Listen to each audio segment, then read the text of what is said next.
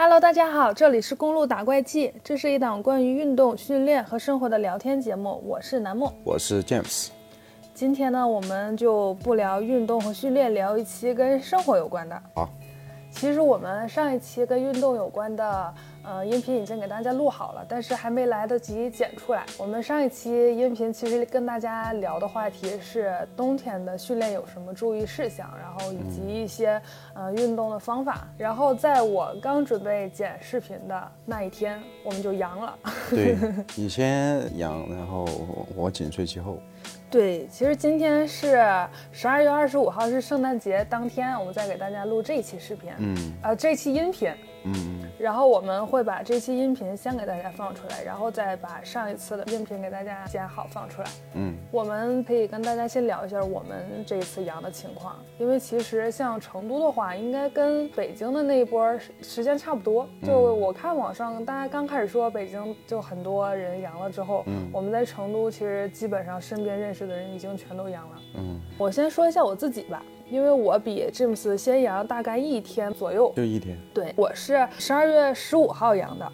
刚好我做了一个我阳的前五天的一个记录。我们其实一开始是身边的有些同事朋友呀，他们先有了一些症状，就比如说发烧之类的。对。然后那个时候呢，其实嗯，就是十天之前嘛，身边还没有那么多人阳，就我们俩还都比较有自信，觉得我们平时防护措施做得也比较好，然后家里也会做一些消杀之类的。我们也很少去一些聚集性的活动场所，就是这段时间。嗯。所以我们在想，我们能不能刚住一直。到决赛圈去，嗯，结果朋友啊、同事啊刚刚阳的时候。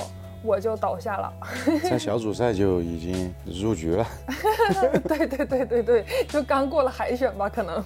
我们是这样的，因为当时那一天我记得特别清楚，因为我有一个电子的体温计，嗯，然后我刚把它找出来，我说这体温计我一两年都没用了，因为它电池没有电了嘛，嗯，我就刚好那天买了一个纽扣电池，我在家正安那个电池呢，我可能在那儿连拆那个体温计到把那个体温计给弄好，大概一个多小时，我就坐在家里的桌子旁边正在。修那个东西，从我修完那个东西开始，非常神奇，我就感觉自己越来越冷，越来越冷。哎，我就当时跟我妈妈说，我说我怎么觉得修好体温计之后，我我就越来越冷了。然后这种冷吧，跟平时在家那种冷不一样，就是感觉你穿了很多衣服，但还是会特别冷。嗯，我就感觉整个人冷的有点抖。然后随着我修好体温计呢，我就一会儿量一下，一会儿量一下，嗯我就眼瞅着那个体温计的温度从三十六度八。到三十七度二，到三十八度多，然后，其实我们那一天还准备拍视频来着，我都化好妆了，想着我修完那个温度计，我就出门，嗯嗯，然后我就发烧了，顺势我就坐在了沙发上开始歇着，就给詹姆斯发微信。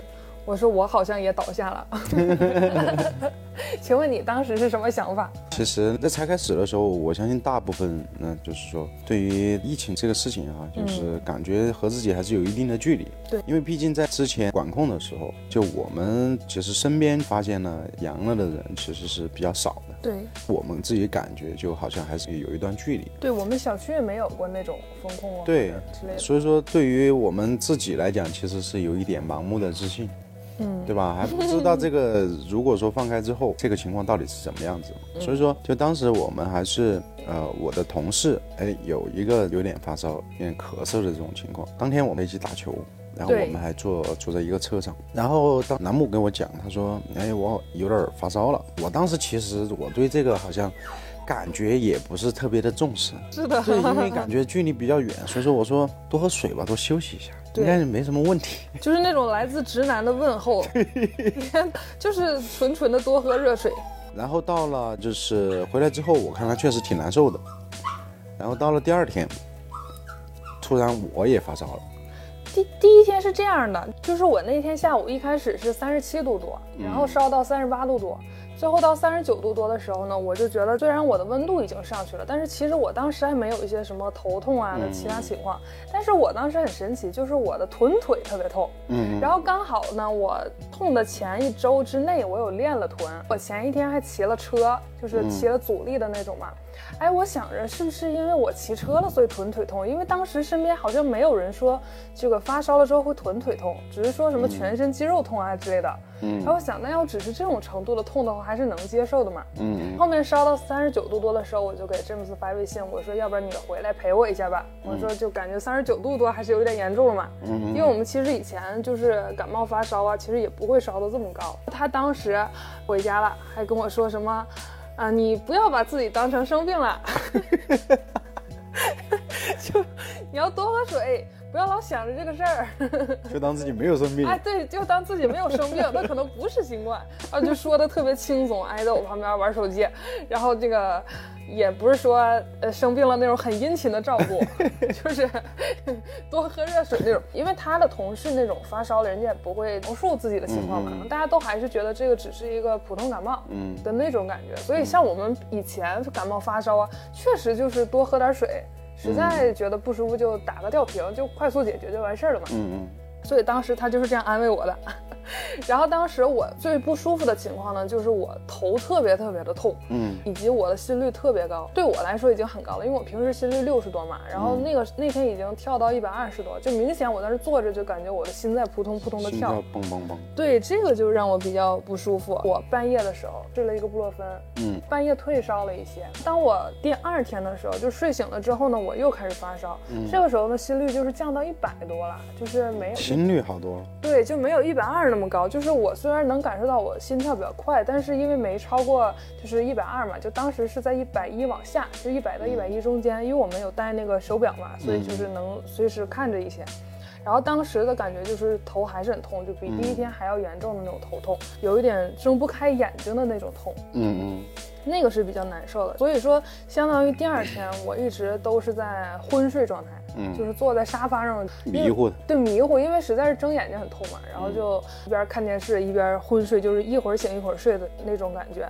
当时还有一个感觉就是全身没劲儿，因为其实我第一天的体力还是比较好的，干什么都行。第二天的时候，我虽然降温从三十九度下来了嘛，就一直在三十八度五左右，但是就是头痛没劲儿，就比较难受。这个时候就是接近晚上的时候，嗯，詹姆斯就开始不太舒服了。对，我就开始，我感觉我就量了一下体温。对，我说我的体温一下怎么飙到快三十九了？就一开始你还是在三十八度，就你也开始有点发冷。对对，然后等到就是我们休息了快睡觉的时候，你的体温就稍微有点上来了。但是那个时候不是你体温最高的时候。对，就基本上第三天的时候，就我从第三天睡醒开始我就退烧了。嗯，就我那个时候只是有一点点头痛，然后我就开始高烧了。对，你就开始烧到三十八度多了，然后开始往三十九往上奔了。三十九度几，比较稳定了。对，那等我第三天的时候呢，我的心率基本上就在八十左右，我的体能也恢复了很多，就相当于我可以照顾詹姆斯了。嗯，但是他就开始头痛，然后也是臀腿痛，然后开始发烧。啊，这个时候我就问他，我说你还记得吗？你跟我说不要把自己当成生病，就当做自己没有生病，多喝点热水。其实我们在发烧或者说头疼之前，其实谁也没有想到，因为大家就是看网上的宣传，基本都是说这个东西只是一个感冒嘛。嗯。但是说实话，我们俩都觉得比我们这几年经历过的任何一次感冒发烧都要难受很多。其实比想象中的要严重。对。包括就是我是基本上连着两天晚上是没有怎么睡着觉，就是反复的在床上翻身，很很难受，就是肌肉酸痛，然后头也不舒服。然后你感觉整个身体的温度也很高，嗯，很不舒适的感觉。而且其实我们中间有采取一些措施嘛，就比如说降温嘛。对，一开始我们也是按照大家网上的说法嘛，就补充大量的水分，嗯，然后补充维生素 C。我们也喝了那个红糖、生姜、葱白的那个煮的水，嗯。但其实这个都没有让我们立刻降温，嗯。就反正我们俩都经历了完整的两天的中高烧吧，过了三十八度，五应该就属于比较。我觉得像像我们这种烧的情况，还是属于比较。严重的这种，因为像我们身边朋友，可能有一些真的症状特别轻，可能就是稍微烧一下，低烧嘛，就三十七度几啊这种。对，然后可能就有一点咳嗽，就就这这种感觉。对，但是我们俩当时确实是烧了两天，就是特别不舒服。等我第四天的时候，那个时候已经退烧了嘛。然后我想着，因为我已经相当于退烧一整天了，嗯，我就洗了个澡，因为确实不太舒服。结果确实是没想到，可能是因为我们室内的温度不够高，嗯嗯，所以我们当时我们俩就是都洗了个澡嘛，嗯，洗完澡之后我们又开始低烧，这个是我们完全没有想到的，嗯嗯，因为其实我们可能觉得就是都已经退烧了，嗯，就没什么问题了。但我们俩当时就是一起就又有点发低烧。嗯，所以说，嗯，网上我看有很多人问，就是阳了之后能不能洗澡嘛？我们的建议就是可以多休息休息，不是说绝对不能洗，因为其实很多人洗澡了他也没事。但是如果你要洗澡的话，一定要保证自己的体能比较充足，就不要在你很虚的时候去洗澡。其实洗澡还是挺累的。还有就是这个，我觉得你的室室内温度要起来，对，一定要保暖。对，室内温度要起来，因为我我们我们目前我们住的这个房子里面还没有地暖，嗯，然后空调的效果不是特别好，所以说我觉得就是说洗完澡之后，你和这个身体的温度和外面的这个呃温度差距还是比较大，对，呃，本身这个时候身体还是比较脆弱的，嗯，还比较脆弱，所以说就是如果说家里面有地暖啊，或者是能够保证这个空气的温度相对来讲比较舒适，对，二十多度啊那种感觉，其实你洗澡我觉得也是问题不大的。嗯，就是如果说比较凉的话，建议就是还是多恢复两天。对，不要着急。对，休息休息，注意保暖，恢复两天。对，这个也是出于对大家的就是安全的一个考虑嘛。因为我们其实当时觉得确实，因为我当时已经第四天了，就是嗯退烧两天，一天多了，相当于我觉得我自己的体能啊什么的也都蛮好的。结果我洗了个澡，就一下。又有点低烧，还是挺出乎意料的。对，相当于我第五天的时候，嗯，然后我们其实那天也很神奇，就是我们走路嘛，嗯，我们也是戴好了口罩，然后在没有人的地方就是散步的时候，嗯，我们俩当时的体能真的是不夸张的说，走了十米就累了。嗯，对，这确实是。那天其实还挺挺奇怪的那个体验。嗯，对，当时我们也是，就走出去没几步，我说不行，要歇一下。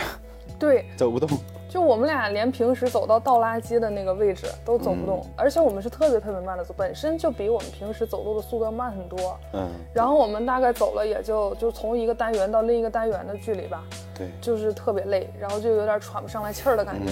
然后我们就站在路边，因为那天刚好成都出太阳了嘛。嗯，然后我们俩想了想，就蹲在路边开始晒太阳。结果那天特别好笑，就是我们一开始只有我们俩蹲在路边晒太阳，结果可能。我们不知道一个陌生的邻居看我们俩蹲在那儿，他也默默地蹲在离我们不太远的地方。嗯，就可能是，估计也是才恢复过来。对，可能也是刚退烧啊之类的，就也很虚，明显就是很虚。而且那几天就是感觉小区里能看到的人吧，走路状态都不是特别好。对，都很明显走路就很慢。对，就不像一个往常成都出太阳的时候的状态。对，因为大家都知道，像成都这种冬天太阳很少的城市嘛，一有太阳，大家就马上就很生龙活虎的在外面。对对。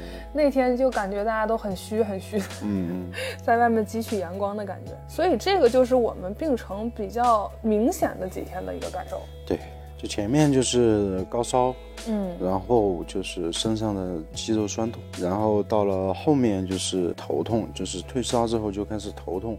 然后就整个是没有状态，就没劲儿。然后的话就是，对，然后的还有就是容易累。当时有可能是因为那段时间，因为我们没有测血氧嘛，也有可能是因为我们恢复之后，可能这个血氧浓度可能不是特别高的这种，嗯，这种状态。但是后面慢慢感觉就是一天比一天要好一点，对，每天都会要好一些，对，每天都会明显的你感觉到就是整个状态感觉好多了。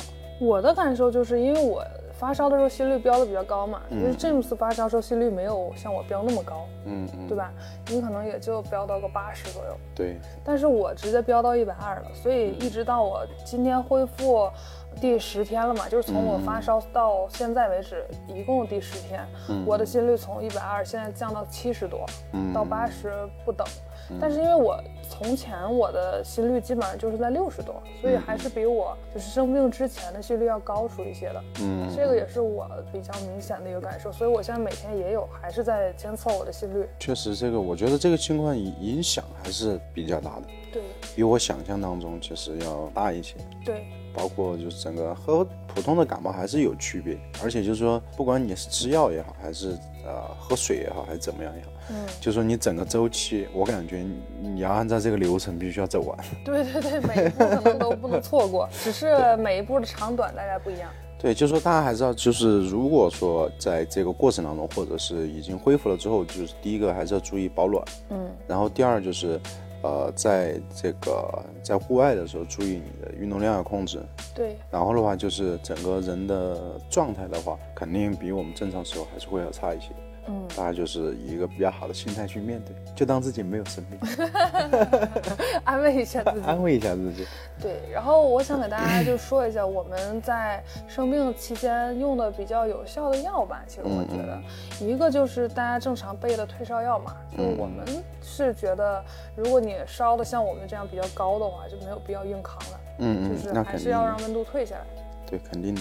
然后还有一个就是，因为我们俩就是没有经历吞刀片那一步，嗯嗯，这个还是，嗯，也确实是因人而异，嗯，但是我们俩都有比较严重的鼻塞，对，对吧？然后那个时候我觉得比较好用的，确实是生理性海水的一个鼻腔喷雾，就相当于一个清洁嘛。嗯嗯嗯，我觉得那个时候喷了之后，确实鼻腔就会缓解一些。因为那个时候我的鼻塞要更严重一些，相当于我鼻塞会带着我的耳朵根儿一起疼。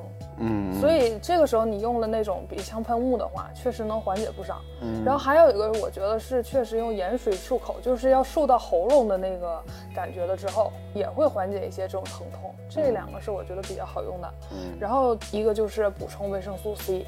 嗯，不管是你去吃一些水果呀，或者喝一些电解质水，嗯，包括我们是喝的泡浓片嘛，因为相当于也能补充水分，嗯嗯，我们是这样的，觉得这个都是大家都有在提到的一些在病程中的一些措施。还有一个就是想跟大家聊一下对父母的一些关心，因为这一次我的父母也都阳了，他们也都中招了，嗯嗯，但是因为我们不在一个城市嘛，他们是在北方的城市，然后我们俩都是在成都，所以像。我的父母的话，我当时是给他们说的，让他们也是注意防护嘛。那其实父母的生活圈子没有像我们这么的，嗯，跟人的交往那么密集。嗯嗯。所以我本来以为他们就是能安全一点，对，能挺过第一波。嗯。但是因为父母还没有退休嘛，所以他们可能在上班的时候也会接触到已经有阳了的人。他们俩的症状就是给我形容的是，他们俩只。发烧到三十八度多，然后只烧了不到一个晚上就退烧了。嗯嗯。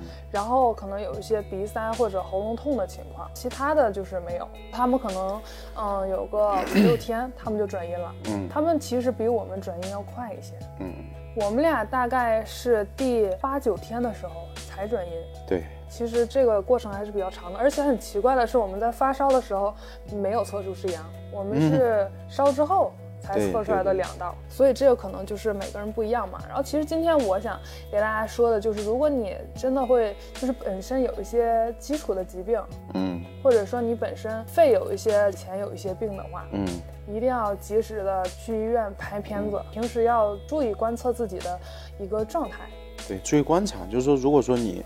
呃，确实是感染了，然后你发现我的胸闷啊，或者是气短啊这种情况，其实还是应该快一点到医院去检查一下，对，就是看一下有没有其他方面的一些问题。对，因为今天就是我在给我爸爸妈妈就通电话的时候嘛，因为我爸爸之前是有一点肺气肿，但是不是很严重的那种。他就是阳了之后，我就比较紧张，就是有经常在问他的每天的一个情况怎么样嘛。然后今天我在问他的时候，他就说他就是半夜可能会一下子，就是可能不知道是喘不过来气还是怎么样的，就是醒过来。其实一开始他出现这种情况的时候，我们以为会不会是心脏出问题，嗯嗯，就还是比较担心嘛。但是因为之前他有过这种情况，他也去医院检查过，但是心脏没查出问题，结果查出来是肺气肿。所以这次，嗯，我们在面对这个问题的时候，我也在想，可能还是跟肺的因素比较大。然后刚好他就是又阳过，嗯。所以今天我就给他说，你要去医院拍个片子，然后你也去，嗯，查个血嘛，因为最近大家都说心肌炎就可能会就是跟新冠的联系比较密切，嗯，所以我说你去查一下心肌酶，然后去查一下心电图，嗯，然后再把肺拍个片子，然后因为他们其实也是比较担心医院会不会人多呀之类的，但我跟他们讲的就是，你人再多，你可以去急诊。不代表人多你就不去医院了，对吧？你总要去一下才知道医院人多不多。其实因为很多是，但凡有症状了，去了总是比不去好的。嗯，所以这个也是给大家说，很多时候不要讳疾忌医，就不要自己想着憋着的那种。嗯，尤其是像这种情况，就很多大家都没有面对过的，嗯，那就不要真的把它当成一次感冒，就一定要有问题及时去。然后当他们今天去医院查了之后，确实是，呃，新冠引起了肺炎。嗯，就是医生说，嗯，还是蛮多人引起了肺炎的。就是他们今天去打吊瓶的时候，那边就全是人在打吊瓶。但是他因为可能是去比较早发现吧，然后所以他是轻症，就还比较好治嘛，就相当于去。嗯，打一些吊瓶之类的，然后我们就觉得这个东西确实应该重视，因为他还开玩笑说，哎，比我们俩症状轻，嗯，然后又觉得自己其实没什么症状，嗯，又不发烧，又不咳嗽，嗯，但是就还是得了肺炎了，而且医。生明确的说就是新冠引起的，嗯，所以大家觉得如果有跟平时自己就是情况不太一样的时候，嗯，就比如说有明显的这种压气啊，或者胸闷呐这种，对，就去看一下。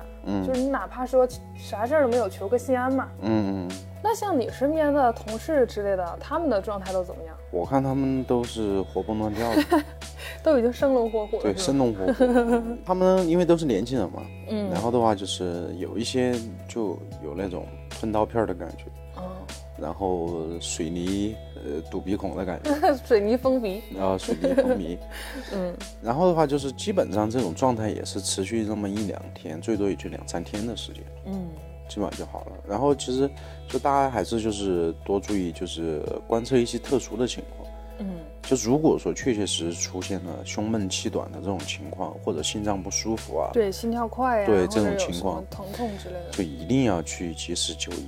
嗯，对，至少说就是保证，没如果有问题就及时解决了。对，如果没有问题，你就至少说心里面不不担心不着急了。对，对吧？所以说就是一些特殊情况，大家一定要注意，就是特别的关注一下。嗯，虽然大家可能说现在有一些医疗不够用嘛，就可能不管是住院住不到啊，还是什么情况，但还是尽量的，就是首先能晚阳就晚阳。因为我们确实和身边的朋友都经历了一遍，确实觉得不是很舒服这个东西。对，还是比较难受。而且它的，比如说最近大家都说，如果你阳了之后剧烈运动，有可能会引发心肌炎，这个也是我们之前完全没有想到或者说考虑进去的。嗯。大家都可能觉得，因为很多人都说他这个病只停留在上呼吸道嘛，所以大家可能觉得，那既然这样的话，不会有更多的影响。嗯。但是目前来看，对我们的影响还是比较大的。至少我们本身又从事健身行业嘛，那。可能目前也不是很敢去剧烈的运动啊，或者恢复以前的训练量。对，就是说逐步的去寻找身体的感觉。对，就是让你自己，就是不管是在运动的时候，肯定是循序渐进，就是从，呃一些少量的一些有氧训练，或者是日常的一些散步啊，啊开始。去寻找一下你的这个心肺的负荷到底是个什么感觉，嗯，然后因为每个人身体体质它都是不一样的，对，然后再慢慢的去过度去提升强度，这样子去自己去把控自己的身体感受，嗯，其实就会相对比较安全一些。对，就是千万别逞强或者觉得没事儿，就是以前也感冒过没事儿，不能一下就去投入一个比较剧烈的运动，比如说像比赛啊这些之类的，就尽可能的就是不要去。对，而且其实现在也快过年了嘛，大家趁这个机会休息休息也挺好。对对，是吧？然后如果你觉得就是平时比较疲惫的话，嗯，也就是多注意休息，就不要像生病之前那么硬刚着。对，其实也没有那么大的对身体的好处。对。然后如果家里有老人的话，其实我们也是建议要多关怀一下。因为其实，嗯，我觉得老人在面对生病的时候，多少可能还是有一点点讳疾忌医吧。就他有的老年人，就是我们指的老年人，是我们父母的父母那一辈，嗯不是我们父母那一辈。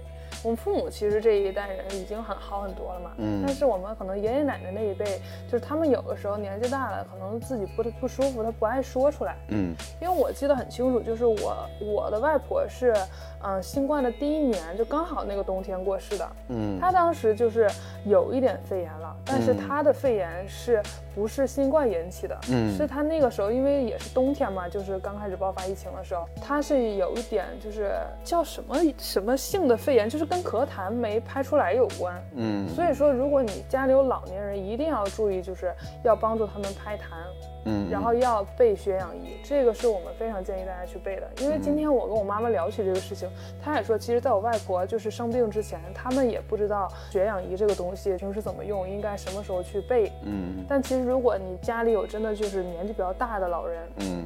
是一定要去准备的，因为这个东西，嗯，观测的比较直接嘛，而且其实一个血氧也不是很贵，跟我们平时防护的很多东西来比，它其实并不贵。虽然它最近也涨价了，但是这个东西确实是，嗯，在有老人的家庭是非常必要的。嗯。然后，嗯，可能就是要注意老年人的，比如说心情啊，因为他们也不喜欢表达过多嘛。然后要注意他们的一个情绪状态，然后以及他们的一个身体情况。嗯。因为老年人其实，嗯，首先一个他们面对病毒的时候。他们就是比较弱势的一个群体嘛。其次，现在又是冬天，本身对于他们来说不是特别好的一个季节。嗯，所以如果你的家里有比较老年人的话，一定要多多注意一下。嗯，然后让他们真的是能晚阳就晚阳。这个就是我们今天关于父母的一个关心啊，包括关于老年人的关心，以及我们对运动的一些建议。嗯，对，对我们还是建议大家以休息为主，嗯，慢慢的根据嗯你能看到的一些资料，比如说一些科学的一个恢复的周期，包括自己的一个嗯身体状态，去进行一个适当的恢复。你可以先从散步开始，对，从低强度的有氧嘛，走走路，然后后面你感觉走路比较 OK，然后就慢跑一下。嗯，然后第一周，然后差不多第二周，你可以去接触一些相对来讲强度不是特别大，比如说普拉提呀、瑜伽呀，嗯。啊之类的一些训练，不要让心率或者是对低强度的一些力量训练也是可以的。对，就是说你对于这种心脏压力啊这些，些不要给的太大。然后逐步，大概通过两到三周的时间去过渡到你的一个正常的一个训练水平，嗯，啊，基本上差不多。然后还有给大家今天就分享一下我们俩这一次阳了之后的一个状态和我们的一些出现的一个症状，然后希望帮助大家能缓解一些焦虑嘛。对。然后因为如果你是比我们症状轻，那肯定是更好的，对吧？就不用那么难受。但是如果你和我们症状一样，然后那也。要相信，就是我们反正就是按照病程走的，对，他该走到哪天，确实就走到哪天，一步都不能少。对，每一步都没有错过，但是也没有说拖太长的时间。嗯，然后还有一个呢，就是一定要关关注自己的身体的一些变化。对，该就医的时候就就医。当你在网上看到很多类似的信息的时候，也不要太焦虑。因为有的时候我们还是对于这种不太了解的，尤其是跟疾病相关的东西的时候，会比较焦虑。嗯，尤其是如果你阳了之后，可能就不能上班啊，可能天天就在搜这些东西，然后看大家的一些负面情绪啊，就是越看越害怕。因为我看到，至少我其实一开始看到心肌炎这个东西的时候，因为我平时又熬夜嘛，其实还是挺慌的，就感觉这个东西怎么办呢？会不会被碰上啊？这种的，嗯，还是大家会引起一点点焦虑吧。嗯，但是还是。嗯，大家找到自己排解情绪的一个方式嘛，你可以出去散散步，然后看一些比较开心的影视剧，嗯，或者说跟你的朋友去聊聊天、听听歌，就不要太把你的注意力集中在这个上面，因为有的时候你的身体会随着你的情绪而变化，你可能太焦虑的时候，真的会有那种胸闷气短的感觉，对，对吧？所以还是要保证一个良好的状态，就是它是，嗯，生病的一种。但是它也是我们能够面对的一种，就希望大家还是以乐观的状态吧，不是啥大问题，期待大家都不出现什么大问题，然后但可能也会有引起肺炎的这种情况，那大家也需要及时就医，这个就是我们的一个关于阳了的一个态度，就是我们也没有想到我们也能赶在第一波阳，我们以为我们还是会刚到最后的，所以今天跟大家分享呢就到这里了。嗯，好的。希望大家在年前都能有一个比较好的状态，然后去面对新年。嗯，然后不要焦虑，就算是最近不能运动了呢，也不要灰心，我们以后还会把我们失去的肌肉练回来的。对。然后我们家的狗狗又在这个时候叫了，所以，所以我们现在就跟大家说拜拜了。拜拜。拜拜。